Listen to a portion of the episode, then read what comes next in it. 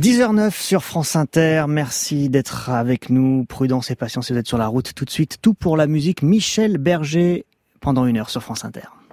Les radios francophones publiques présentent Michel Berger, Tout pour la musique. Une série en 9 épisodes réalisée par Cécile Posse et mise en onde par Pierre Devalet.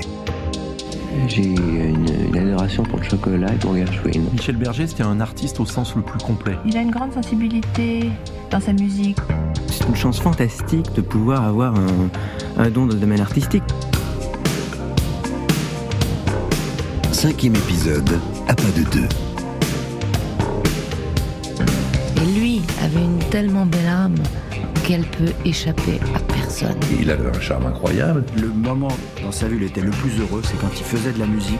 J'ai une réputation plutôt difficile parce que je suis assez exigeant. Michel est un mélodiste euh, fantastique. Ses chansons sont intemporelles. Michel est quelqu'un de très actif. Michel avait beaucoup d'humour, évidemment très fin, très très fin. Il aimait bien dire des bêtises. Vos noms, prénoms, qualité Alors, euh, Michel Berger. Oui. Et qualité de chanteur, auteur, compositeur, ACI. Prouvez-le.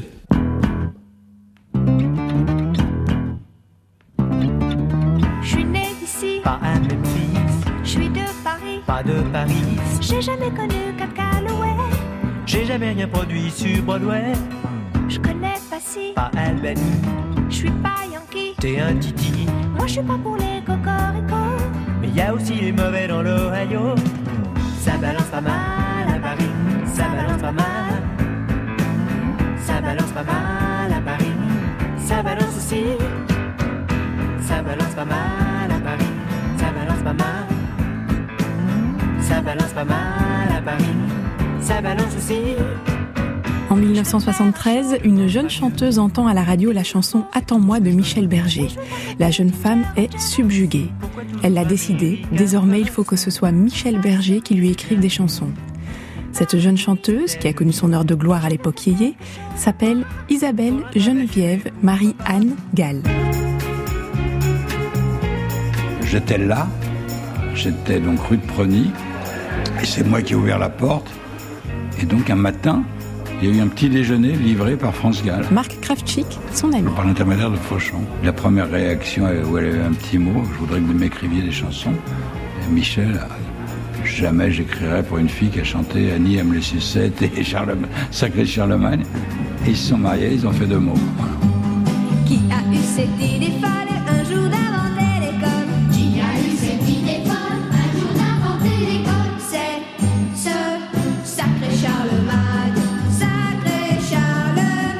Alors France Gall. Mathias Goudot, réalisateur de documentaires. Dans les années 70, c'est après les yéyés, après la période où elle aura eu du succès. Elle aura eu du succès pendant les yéyés, avec des chansons yéyés.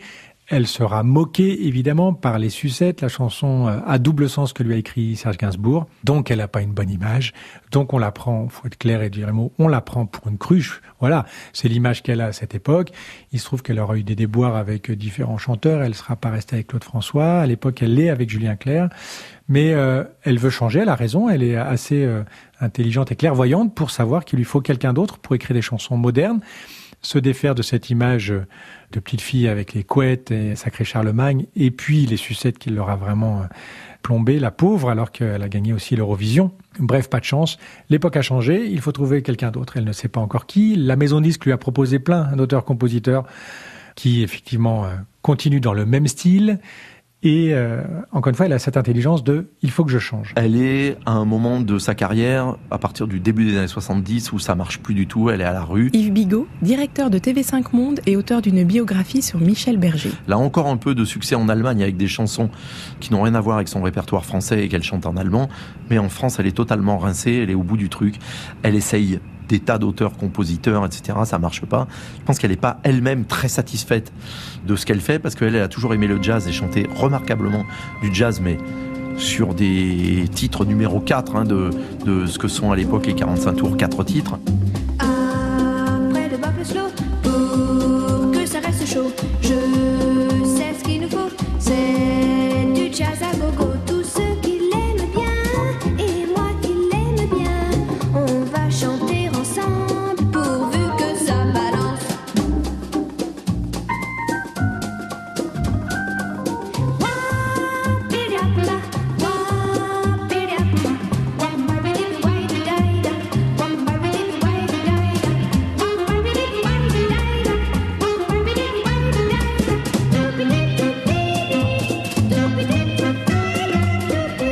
Dans sa voiture. Mathias Goudot. Et elle entend un titre de Michel Berger à la radio qui s'appelle Attends-moi.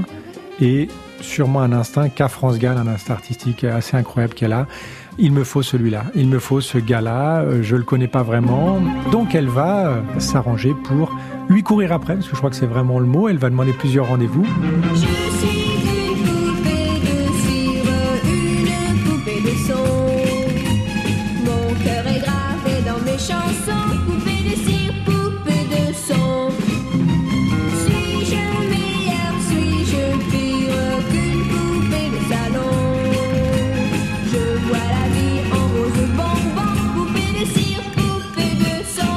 vendu, je crois, un million et demi de disques de poupées tir et poupées de son, qui était très impressionnant à ce moment-là, parce que je crois que bah, c'est arrivé depuis, mais à ce moment-là, je crois que c'était vraiment très très très impressionnant comme chiffre. En plus, c'est quelqu'un qui était accoutumé à un très grand succès tout de suite, et qui a eu, euh, je dois dire, c'est une des choses qui m'ont beaucoup séduit en elle. Associons tout de suite ta vie privée. C'est qu'elle a été très accoutumée au succès et que ça ne lui fait absolument plus rien. Elle n'a aucune admiration pour le succès. Et au contraire, elle s'est très vite rendue compte du côté dérisoire du succès des gens qui chantent. Et ça, je dois dire que c'est assez important. Il se trouve que Michel Berger, lui, de son côté, ben, est comme Mathias Goudot. euh, les gens de l'époque, semble-t-il, en tout cas beaucoup, c'est qu'il ne veut pas euh, écrire pour France Gall. Ça n'a rien de personnel. C'est qu'il ne veut pas écrire pour euh, ce style-là, cette variété que lui a dépassé. Il a créé autre chose. Il n'imagine pas ce qu'il va découvrir après, qu'elle a un rythme incroyable, que c'est une interprète incroyable. Voilà. Donc elle va forcer la porte. C'est quelqu'un de déterminé, France Gall. Elle va s'accrocher pour pouvoir le rencontrer. Et puis lui, euh, Michel Berger, est quelqu'un de foncièrement gentil, donc il va lui ouvrir la porte et il va euh, la tester quelque part en studio. Donc il est en train d'enregistrer euh, un album et des chansons pour lui, dont une chanson qui s'appelle Mon fils rira du rock'n'roll, et il va lui faire faire les chœurs sur cette euh, chanson. Il y aura même des télés dans lesquelles elle euh, sera assise sur le piano en train de faire les chœurs de cette chanson.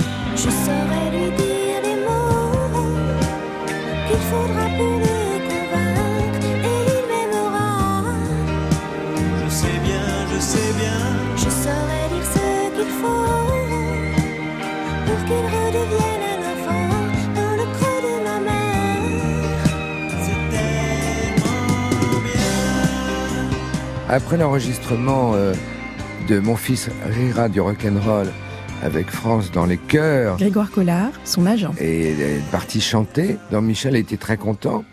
Son admiration pour elle commence à poindre. Et c'est plus que de la complicité. Là, il se dit, mais c'est une vraie musicienne. Elle chante au micro, en tout cas, elle chante les yeux fermés, donc elle est à l'écoute de sa voix. Elle a une technique parfaite, elle est en place. Elle ne se trompe pas. On lui montre un texte, euh, il y avait que quatre vers à faire, mais en deux minutes, ça y est, elle s'en souvient. Et là, il découvre qui elle est en tant qu'interprète, qui elle est en tant qu'artiste. Mathias Goudot. C'est-à-dire qu'il va découvrir qu'elle est une artiste euh, au rythme incroyable. Il sait qu'il va pouvoir retrouver là une interprète euh, idéale et même trouver, parce que Véronique Sanson n'était pas, c'est elle qui écrivait et composait. Il a entre-temps écrit pour plein de gens, mais Françoise Hardy en particulier. Là, il a trouvé euh, l'interprète idéale pour exprimer ses chansons. Michel, il aimait Marc Kravchik. les gens qui assuraient assez vite euh, quand il avait un truc et il lui a proposé euh, trois chansons et ça a collé immédiatement. Comme la première fois qu'il a bossé avec France Gall, moi je me souviens, je l'ai vu, je le voyais assez régulièrement, mais nous on se voyait, on va dire, en dehors de tout ça. Et il avait craqué sur le professionnalisme de France immédiat. Les premiers titres qu'il avait fait pour elle, elle a compris dans le quart d'heure. C'était vraiment une équipe, ils s'étaient bien trouvés quand même. Ils ont fait un travail incroyable ensemble. J'ai jamais voulu travailler pour les autres. Après, euh, j'ai rencontré France qui, elle, alors m'a fait un forcing monstrueux. J'ai refusé pendant un an d'écrire pour elle. Pas parce que je l'aimais pas, mais parce que d'abord elle avait fait des choses qui me plaisaient moins. Et puis en plus, parce que moi j'avais envie de faire mes choses à moi. Et puis finalement, elle est venue dans, des séances à moi. Elle a chanté un petit bout dans une chanson qui s'appelle Mon fils rira du rock'n'roll, qui était dans un disque à moi. Et puis on a fait euh, une, petite tentative sur deux titres, dont un qui s'appelait La Déclaration, qui a marché très très fort. Alors là, j'étais un petit peu prisonnier de ce succès-là, mais dans le sens du terme. Quand je suis seule et que je peux rêver, je rêve que je suis dans tes bras. Je rêve que je te fais tout bas une déclaration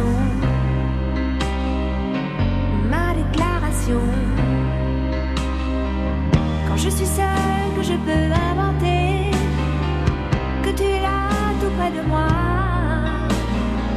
Je peux m'imaginer tout bas une déclaration, ma déclaration. Juste deux ou trois mots d'amour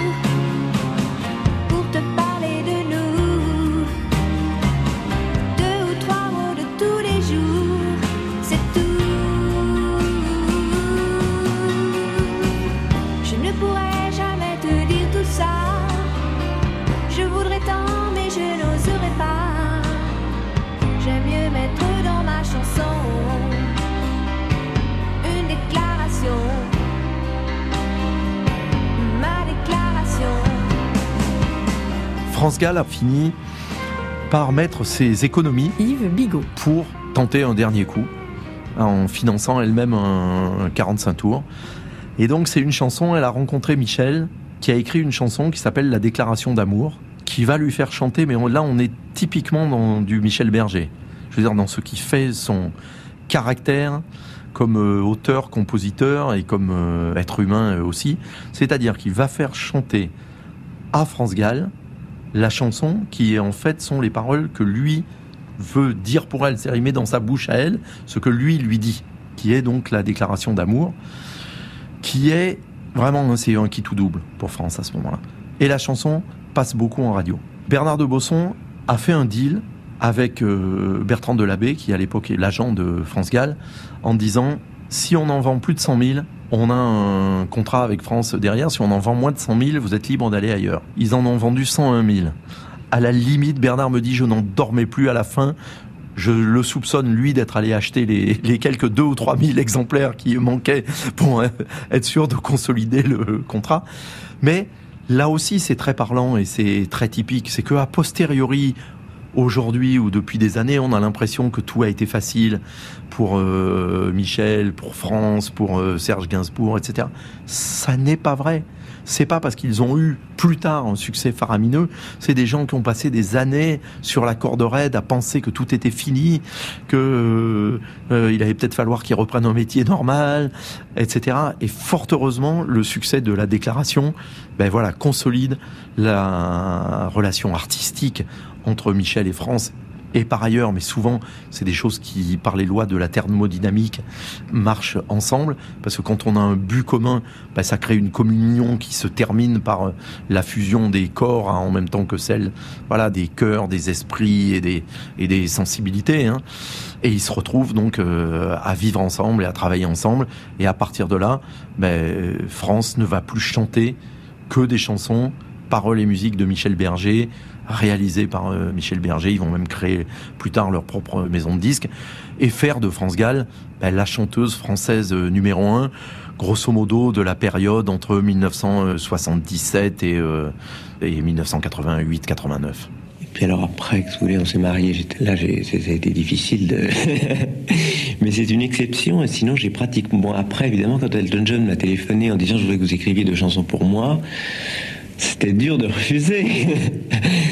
Mais c'est vraiment, à chaque fois, c'est une exception, et je ne veux pas vous faire la liste de gens qui de gens vraiment extraordinaires, qui ont un énorme nom et beaucoup de talent, à qui j'ai refusé de faire des chansons, pas parce que je les aimais pas, mais parce que je voudrais essayer de garder un noyau de chansons comme ça dans l'année, ne pas en faire beaucoup, et garder cette espèce de sincérité qui est tellement essentielle.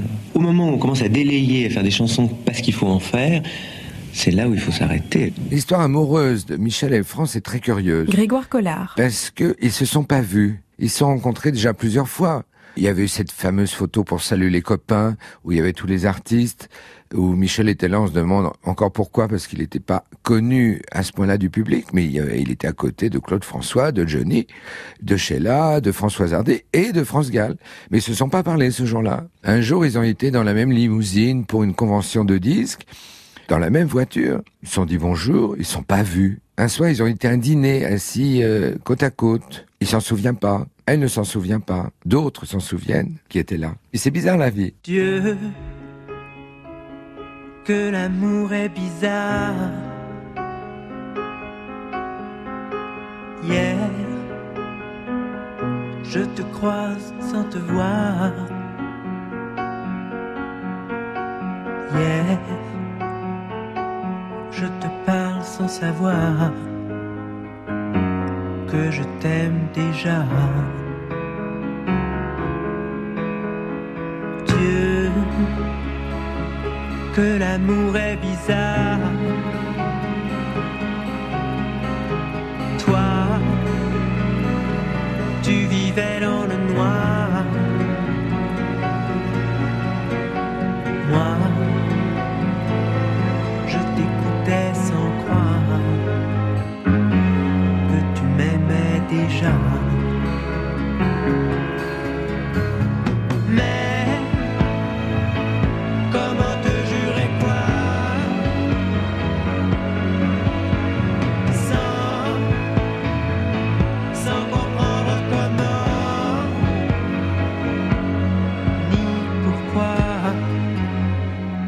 C'est une rencontre miraculeuse et je trouve que ce qui se passe en France maintenant, ça fait dix ans que je travaille avec Michel. France Gall. J'ai eu l'impression de commencer quand j'ai rencontré Michel. Parce que j'étais complètement en accord avec ce que j'avais envie de faire et avec ce que j'avais envie de dire. Et j'avais enfin des chansons qui me ressemblaient. Je préfère chanter des choses qui me correspondent et qui sont vraiment moi. Ça, c'est, c'est extraordinaire de pouvoir ressembler à ces chansons. Et, et l'idée que les gens se font de moi en écoutant mes disques, c'est très proche de ce que je suis. Ça, c'est rare. Quelquefois, quand il me fait un texte, sur moi, par exemple, je me découvre. je me dis, ah bon, c'est moi, ça. Les gens vous voient beaucoup mieux, en fait, que vous. Et j'ai besoin de vous quand la vie m'abandonne, quand les soirs monotones me font douter de tout. Et j'ai besoin de vous, c'est à vous Seuls les sages et les fous n'ont besoin de personne. Et j'ai besoin de vous. Michel Berger, tout pour la musique. Je crois que quand on a envie de- de- d'exprimer une manière un petit peu différente dans la chanson, on peut très difficilement euh, se choisir comme seul interprète. Et je crois qu'on est obligé de biaiser et de passer à travers les interprètes ou qui sont déjà connus ou qui peuvent se faire connaître plus facilement. Je crois que ça a été le cas avec pas mal d'auteurs-compositeurs. Je crois que c'était une des seules solutions que j'avais, c'était de commencer par être très éclectique et par m'exprimer un petit peu à travers les autres. Mais ce que je ressens d'abord profondément, c'est le fait de m'exprimer moi-même avec mes mots et ma musique et avec le moins de, finalement, le moins de concessions, c'est-à-dire d'ouverture possible. C'est ça qui me touche, en fait.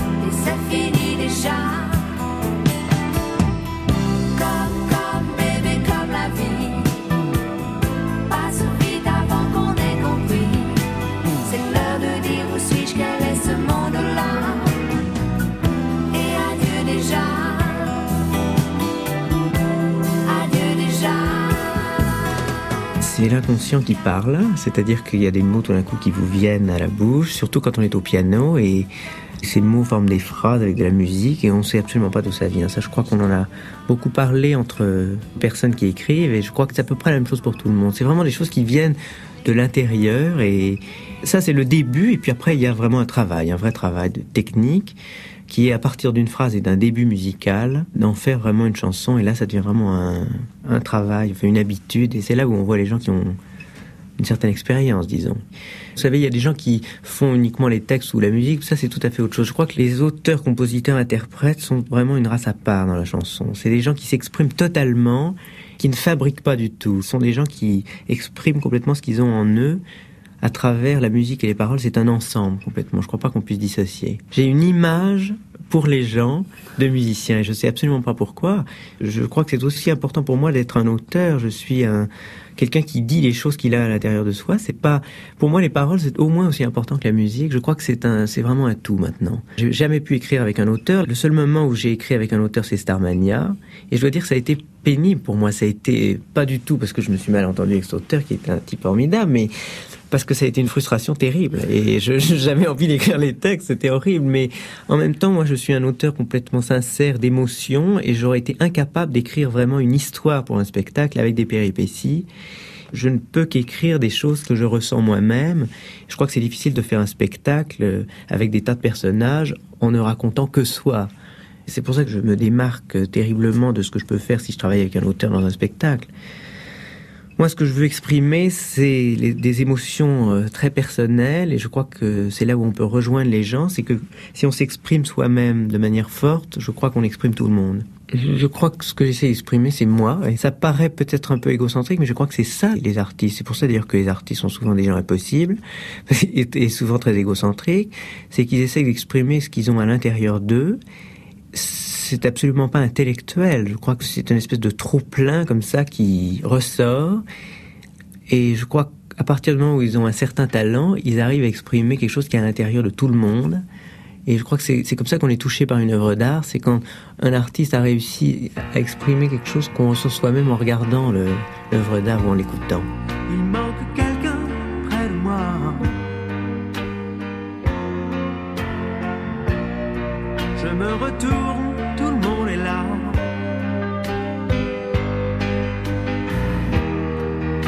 Ce sentiment bizarre que je suis seul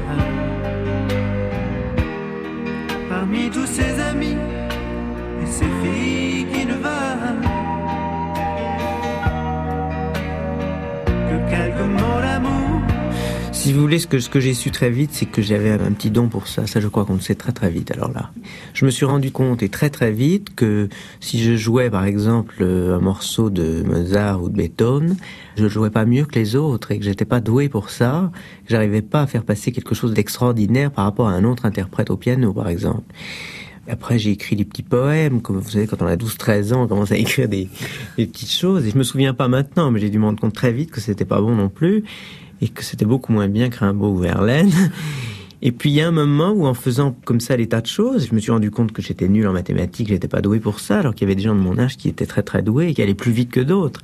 Et puis il y a un moment où, il y a une discipline dans laquelle on sent qu'on est plus fort et qu'on va plus vite que les autres et, et qu'on est plus doué. Ça vraiment, je crois qu'il faut pas le cacher. C'est pas du tout de la prétention, mais je je me rends compte que on est doué pour une ou deux choses euh, dans la vie. Euh, Ce qui est rare, je trouve, c'est l'inspiration, et ça, je crois que c'est ça qui fait que on aime certains créateurs plutôt que d'autres. Mais c'est pas la manière qu'ils ont de traiter sur le plan technique ce qu'ils font. Vous comprenez C'est pas le coup de pinceau, le, c'est l'idée de mettre un bleu là qui est génial pour un peintre. C'est pas comment il arrive à faire ce bleu en mélangeant les couleurs. C'est-à-dire que le, côté euh, presque technologique comme ça de la fabrication de la chanson, les vers, ça, ça compte pas du tout. Une fois, je crois qu'on a dépassé très très vite ça. Silence les crayons sur les branches immobiles. Les arbres font des rayons et des ombres subtiles. Silence dans la maison, silence sur la colline. Qu'on devine, c'est l'odeur de saison. Mais voilà l'homme sous ce chapeau de paille, des taches plein sa blouse et sa barbe en bataille.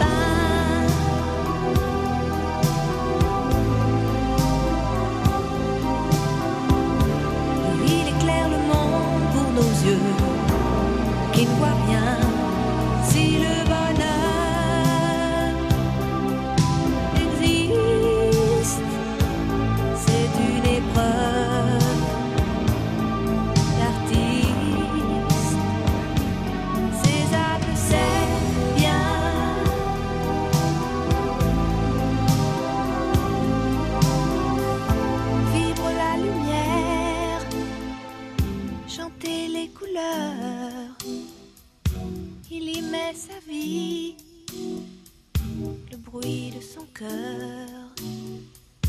Et comme un bateau porté par sa voile. Doucement le pinceau glisse sur la toile et voilà l'homme qui croise avec ses yeux le temps d'un éclair, le regard des dieux.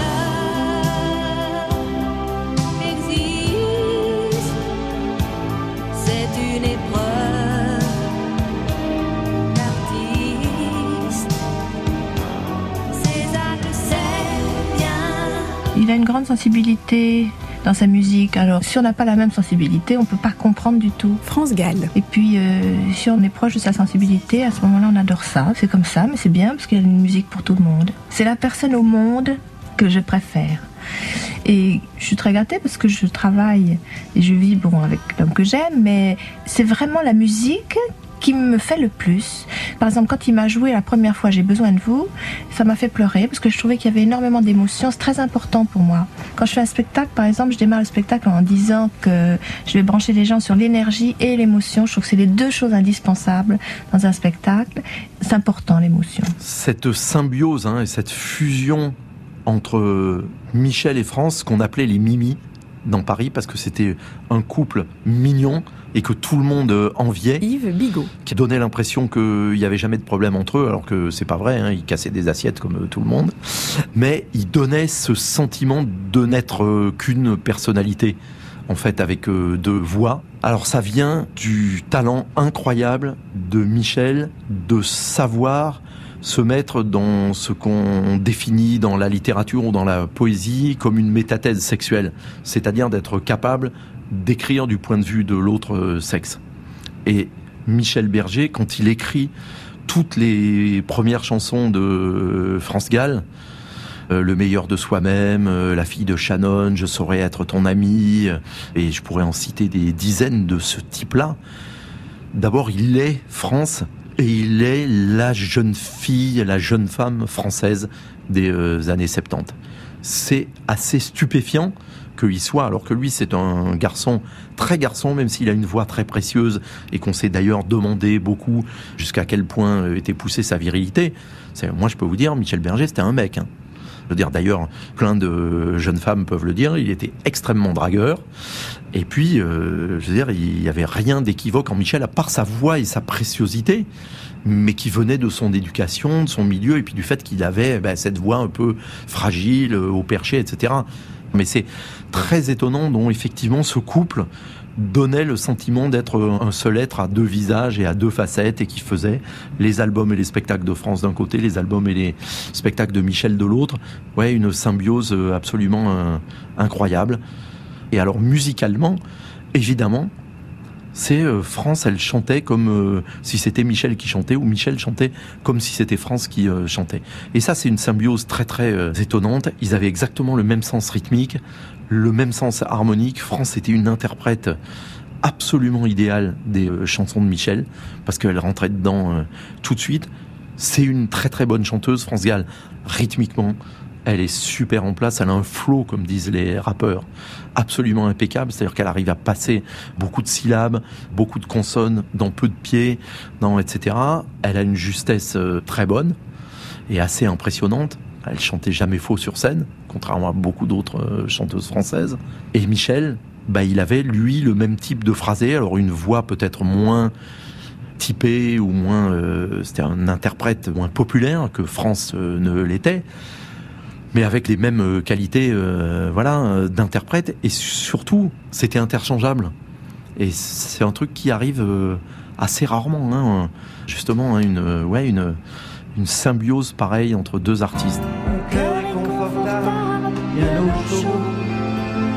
et je laisse passer le vent.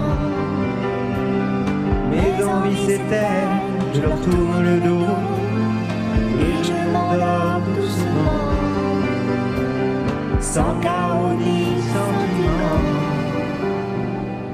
Si maman si, si maman si, maman si tu voyais ma vie, je pleure, je ris. Si maman si, mais mon avenir reste gris. Et mon cœur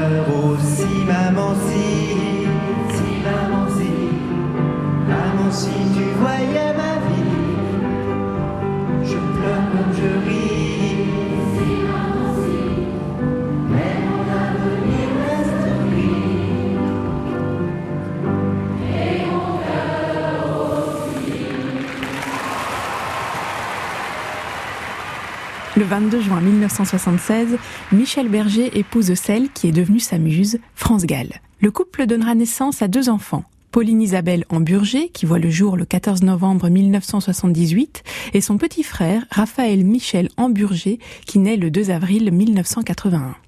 Le couple partage la même passion pour la musique. Ils partageront donc également leur temps de travail, une année pour un album de France, l'année suivante pour un album de Michel. Heureux sur scène, ceux qu'on surnomme les Mimi le sont aussi à la ville. Et Michel, euh, c'était quelqu'un euh, qui aimait la vie, qui aimait les belles choses. Bernard de Bosson, son ami et son producteur. J'ai la faiblesse de penser que Michel, il avait une soif éperdue de bonheur au sens le plus profond du mot, quoi. Et qu'il essayait d'organiser le bonheur. Mais il avait rencontré quelqu'un sur son chemin de vie qui a organisé le bonheur pour lui, qui était France.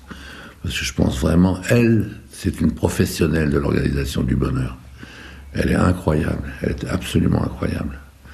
Et moi, j'ai vu Michel heureux, mais vraiment heureux, mais épanoui, avec France et les enfants. euh, Quand j'ai rencontré France, euh, je l'ai rencontrée euh, à une époque où elle a arrêté de chanter, et je trouve une personnalité euh, extraordinaire. Didier Varro. Je dirais quelqu'un qui déborde de vie, très joyeuse, très blagueuse, qui aime manger, qui aime boire, qui aime faire la fête, euh, qui est dans la vie, profondément dans la vie. Elle a commencé à faire ses premières bouffes chez elle où elle choisissait un peu ses têtes, elle, avait ses têtes quoi, voilà. Renaud Hansen. Et puis on rigolait bien, elle venait en tournée, ouais, elle venait en tournée. Euh, moi j'ai assisté à des trucs absolument euh, délirants. Elle était très, euh, comme moi, très insomniaque, France. Donc on s'entendait vachement bien, quoi. Et euh, il y a des soirs où on était hum, un peu fatigués, on va dire. Et je me rappelle d'une fois où France et moi on était particulièrement fatigués. Et on disait beaucoup de conneries, et il y avait toute l'équipe en Suisse qui était là dans un très grand hôtel. Et à un moment, c'est tellement n'importe quoi ce qu'on raconte, si tu veux, et c'est des conneries de gamins. Michel se lève, il se dirige vers l'ascenseur qui est à 3 mètres, de, on glandait dans le corridor, quoi, là où il y avait des sièges, tu vois, on devait emmerder le groom, quoi, enfin le, le- le mec qui faisait la nuit là-bas, mais qui se marrait d'entendre nos, nos bêtises et nos anecdotes. Et Michel appuie sur l'ascenseur, il se retourne vers nous, il regarde France et moi, il fait je vous laisse, je vais écrire une symphonie. L'ascenseur arrive, il recule comme ça, c'est très cinématographique. Hein. Il- L'ascenseur s'en va et là on pleure de rire pendant 45 minutes quoi. C'est-à-dire que c'est c'est un truc de fou. Il y, a, il y a beaucoup de gens qui pensent qu'il n'avait pas d'humour ou qui riaient quand il se brûle un peu parce que c'était quelqu'un de très sérieux quoi. Et euh, pour lui c'était la musique et voilà. et- Non non, c'est un- c'était un mec très drôle. Moi je me suis bien marré avec euh, Berger. France, euh, c'est une personne qui a son petit caractère. Alain Souchon. C'est une personne à qui j'ai dit t'as pas un club? Si, alors elle me file sa cigarette, euh, puis je prends la cigarette, je l'allume, elle me dit merci mon chien. J'ai trouvé ça rigolo et en même temps super. Je trouve ça drôle les gens qui sont décidés comme ça, qui ont une façon de voir les choses puis qui l'imposent et que elle a son caractère et en même temps je la trouvais euh, très gentille et elle a toujours été très gentille avec nous on rigolait quoi. On m'appelle depuis toujours le petit caporal. je me freine un peu, mais je suis assez autoritaire. Euh, France est un personnage multiple.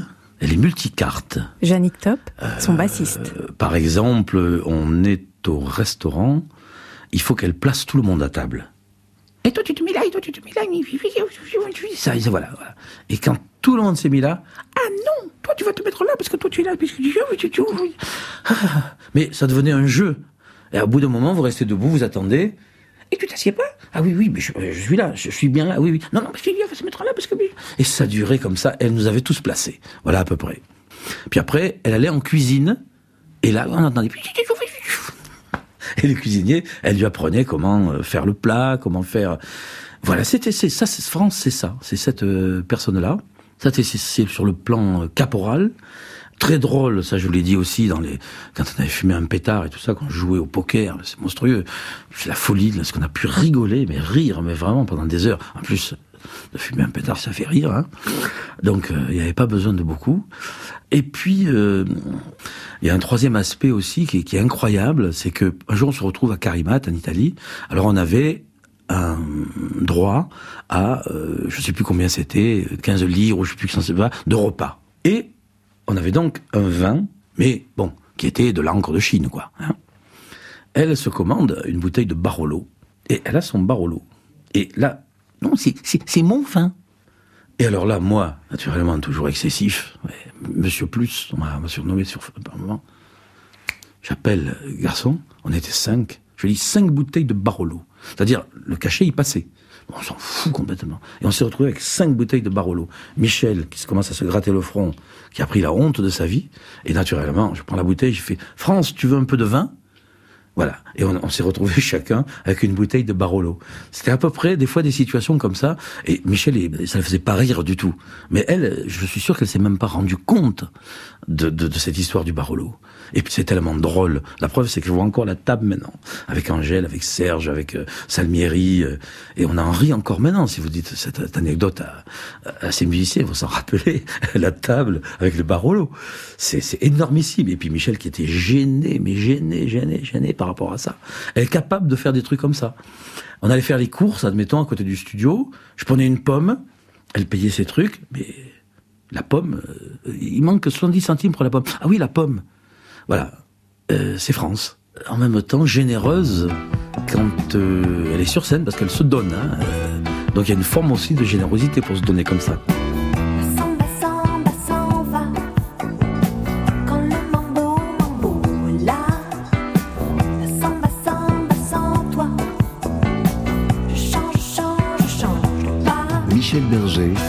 Musique. J'avais l'impression que c'était un couple très occupé. Émilie Marx, sa nièce. C'était un couple très occupé, ils avaient beaucoup de choses à faire. Alors, euh, mais quand on était ensemble, ils étaient vraiment là. Et c'était ça que j'aimais avec eux, c'était que on était vraiment ensemble. Et il était très rieur, il était très profiteur. Il nous apprenait à profiter vraiment de chaque instant, de chaque euh, moment euh, passé ensemble. Alors c'était un papa très doux. C'était un papa très à l'écoute de ses enfants, de ce qu'ils avaient envie de faire, de ce qu'ils voulaient. Il était très à l'écoute. J'ai ce souvenir de douceur et d'unité. C'est-à-dire que je pense qu'il avait envie que tout le monde soit content d'être ensemble et que c'était très axé là-dessus, quoi qu'on fasse. Voilà, moi j'étais très proche de mes cousins, on passait beaucoup de vacances ensemble, on s'est beaucoup beaucoup amusé et je pense que justement c'était un peu le, le- le but, c'était que on s'amuse ensemble, quoi qu'on fasse. Qu'on fasse rien, ou qu'on aille au musée, ou qu'on aille au parc, c'était qu'on s'amuse ensemble. Euh, Michel, c'est, je dirais que c'est plutôt quelqu'un d'aérien. Serge Perratonnerre, son claviériste. Non, pas dans l'air, parce qu'il il plane pas du tout. Il est là, il est présent. Il est aérien, par contre, il est très léger. Il est partout. On s'est retrouvé un jour chez lui avec Yannick. euh, euh, Il y avait personne. Madame n'était pas là. Elle dit, on va se faire un café. Il était incapable de faire un café avec une cafetière à l'époque, euh, mettre euh, du café dans une cafetière, appuyer sur le bouton, il y a l'eau qui coule et il est emprunté. Puis à un moment donné, bah, attends Michel, attends, je le fais. Voilà, je me suis retrouvé à faire le café parce qu'il sait pas faire le café. Alors je me suis dit, est-ce qu'il est vraiment si euh, nul que ça? Ou alors bah vas-y Serge, t'as envie de le faire, fais le café. Non, parce qu'un jour, il avait les Mac classiques, les tours, les petits Mac, on mettait les petites disquettes 3 pouces et demi. Évidemment, il l'a mis à l'envers, ça l'a bloqué, et il essayait avec un couteau pointu de retirer. Donc, la technologie, voilà, c'est pour lui, c'est ça l'intéresse pas. Ce qu'il aimait, c'est créer, donc faire de la musique. Donc, c'est un mec aérien, mais qui est partout, qui plane pas du tout, parce que euh, au niveau, euh, je dirais, business, il était très, très, très, très bon. Enfin, ça a été prouvé. Il savait très bien ce qu'il faisait, voilà. Oui, il est venu nous voir un jour, donc, euh, dans notre banlieue, là où on programmait Starmania. Michel venait nous voir de temps en temps pour écouter. voilà, il restait une heure, vite fait, tac, tac, ça me plaît, ça me plaît pas, papa, oui, non, tac, et puis il partait. Puis un jour, il est arrivé avec une grande, qu'est-ce que c'est que ce, un grand truc dans les bras? Et en fait, c'était le pare-choc de sa BM. Parce qu'il s'était garé n'importe comment, euh, reculé, tapé. J'ai dit, mais qu'est-ce- Bah oui, voilà, j'en ai marre, je veux plus. Non, là, je le caricature pas parce qu'en fait, il s'énervait jamais. Donc, tout simplement, il a posé le pare-choc dans le studio de Gianni qui est resté des années au même endroit. Et il a donné sa BM parce qu'il a dit, je ne conduirai plus jamais. Il racontait pas vraiment des blagues. Mais ce qui le faisait rire, c'était de voir l'être humain. Ça, ça le... Pas rire, c'est l'amuser, quoi. Voilà. Yannick Top, son bassiste. Comme maintenant, moi, je me régale devant Mr Bean. J'ai la télé, je me mets toujours sur Disney Channel, et j'adore Mr Bean parce que je vois euh, l'être humain dans toute sa splendeur. Et je crois que Michel nous regardait comme, euh, pour lui, nous étions des Mr Bean, quoi. Hein, il avait cette façon de regarder, d'observer, qui l'amusait énormément et qu'il acceptait, qu'il acceptait parce qu'il il aimait beaucoup l'autre. Il y avait une relation vraiment euh, de finesse et c'était un homme tr- extrêmement féminin, donc euh, intelligent et donc en force en même temps, hein, au sens euh, où Victor Hugo parlerait de boss endormi. Vous voyez la femme qui est établie, qui est là. Il avait de l'humour, il aimait bien dire des bêtises, on se moquait un peu des autres, on rigolait, on faisait des émissions, on regardait les autres chanteurs, on disait regarde-le lui, et tout ça, on se marrait comme ça. Alain Souchon. Ah, c'était des trucs de, de service militaire, quoi, vous voyez, des, des blagues de gars, c'était sympa. Par exemple, une fois, on a passé une soirée avec, c'était l'époque du Minitel, on a passé une soirée sur le Minitel, tous les quatre, avec Laurent, France et Michel, on dit. Alors, on demandait aux gens, on rentrait en contact avec des gens, on leur disait, est-ce que vous aimez la chanson française? Alors, il y en a qui disaient non, pas du tout, puis certains disaient oui. Alors, qui vous aimez comme chanteur français? Alors, bon, il y en a qui disaient Johnny Hallyday, d'autres Francis Cabrel, du tout. Alors, qui préférez-vous? Laurent Voulzy? On posait la question comme ça. Laurent Voulzy, France Gall, Michel Berger ou Alain Souchon? Alors, le premier, c'était toujours France. Après, c'était Laurent Voulzy. Après, c'était moi. Et lui, il était toujours en dernier. Et je me souviens, on a demandé au moins 4-5 fois, et 4-5 fois, c'était cet ordre-là à chaque fois. C'était drôle, on riait, mais c'était sympa. Michel avait beaucoup d'humour, évidemment, très fin, très très fin. 15e degré, c'était des petites phrases, c'était extraordinaire, Michel, parce qu'il nous sortait des phrases, enfin des petits mots simples et qui voulaient dire beaucoup de choses, comme c'était un auteur. Euh, un jour, on était en plateau avec euh, sur une émission de Michel Drucker. Je sais pas comment ça s'appelait à l'époque, euh, l'émission du samedi soir de Michel Drucker. Je sais pas, il y a Champs-Élysées ou je sais plus laquelle. Et donc on répétait l'après-midi pour le soir. Et donc c'était euh, Michel. On a fait deux, trois chansons pour Michel. Et il y avait une invitée. euh, il y avait un duo avec une artiste anglaise. Et quand il l'a vu arriver sur le plateau, maquillé, etc., il nous a fait une phrase simple, mais c'était du Michel Berger tout cru, quoi. Mais il nous a dit Ah, ben, elle, c'est du genre, va te laver d'abord. C'est assez. Voilà, ça suffit. Donc, Michel, il, y avait des ressources aussi, quoi. Mais avec son petit sourire, sa, sa petite gueule d'ange. Et là, on se retourne, et là, avec Jannick, on se regarde, et là, on se pince pour pas exploser de rire, parce qu'il a entièrement raison. Et la jeune chanteuse arrive, et sourire, et on répète, et tout va bien. Et là, c'est terrible, c'est terrible. Il se penche vers nous, il me fait C'est du genre, va te laver d'abord. Et là, dans la bouche de Michel, devant, en pleine télé, avec le piano, vous voyez, il y avait l'huître qui était ouverte, tout, on était là avec des instruments qui nous disent ça. Alors ça, c'était, c'était incroyable comme, euh, incroyable comme, euh, comme phrase, euh, surtout que c'était c'était un plateau où il y avait euh, Drucker qui était à 400 mètres de là, quoi, tu vois. Il il va te laver d'abord. Et alors là, ça voulait tout dire. Instantanément, ça nous a fait déplaner parce que bon, elle était, elle avait encore, c'était quelque chose. Hein, c'était un sacré, sacré morceau. Mais alors, le fait de dire ça, ça nous a fait déplaner instantanément. on est, on est retombé. Voilà, tout va bien. La musique. Alors, qu'est-ce qu'on joue? Voilà à peu près l'humour de Michel, mais c'était bienveillant. Hein, ça a jamais été euh, quelque chose de caustique, ni de euh, ni d'anti-féminin, ni d'anti. Vous voyez, ça lui partait comme ça, quoi. Voilà, c'était parti.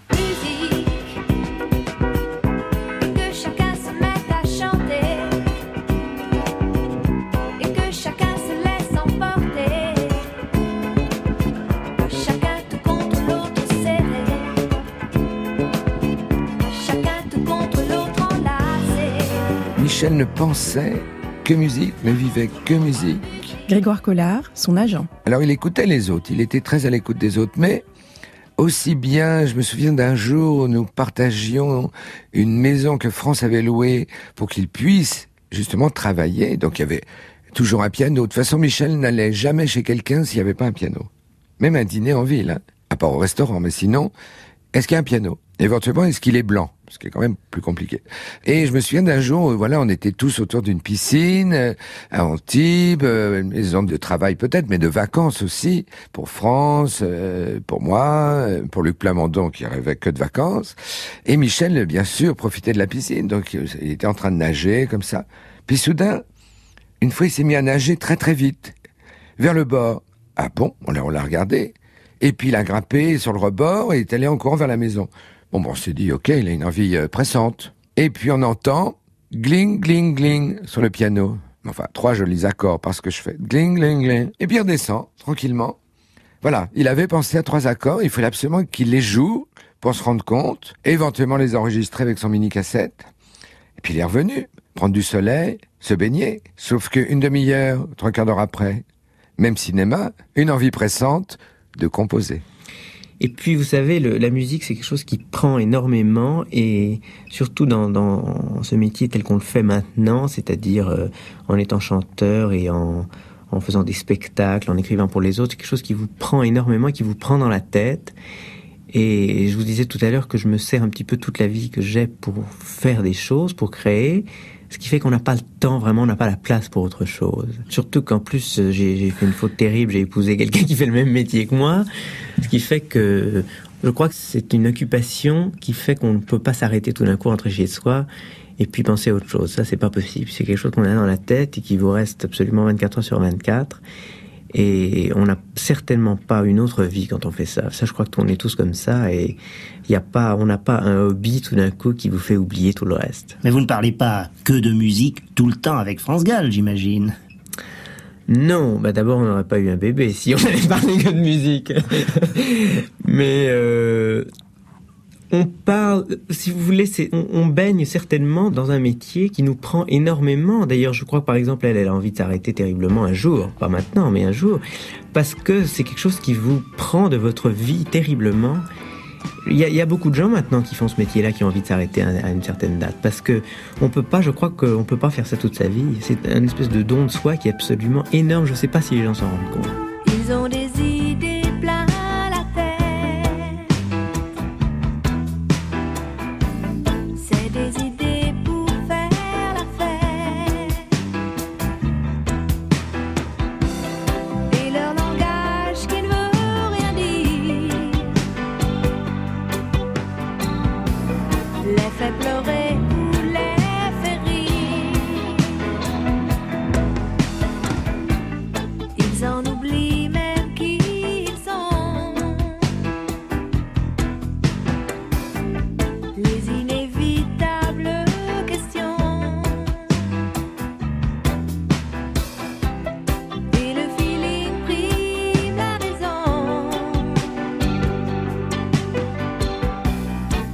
Ils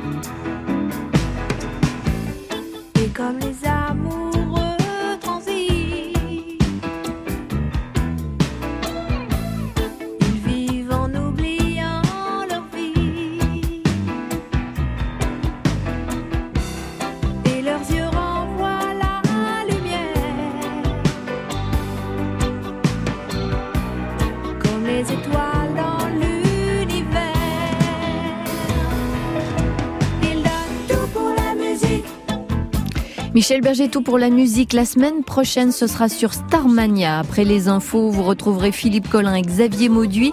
Si l'Amérique m'était comptée, aujourd'hui, Stanley Kubrick, 13 films pour une légende.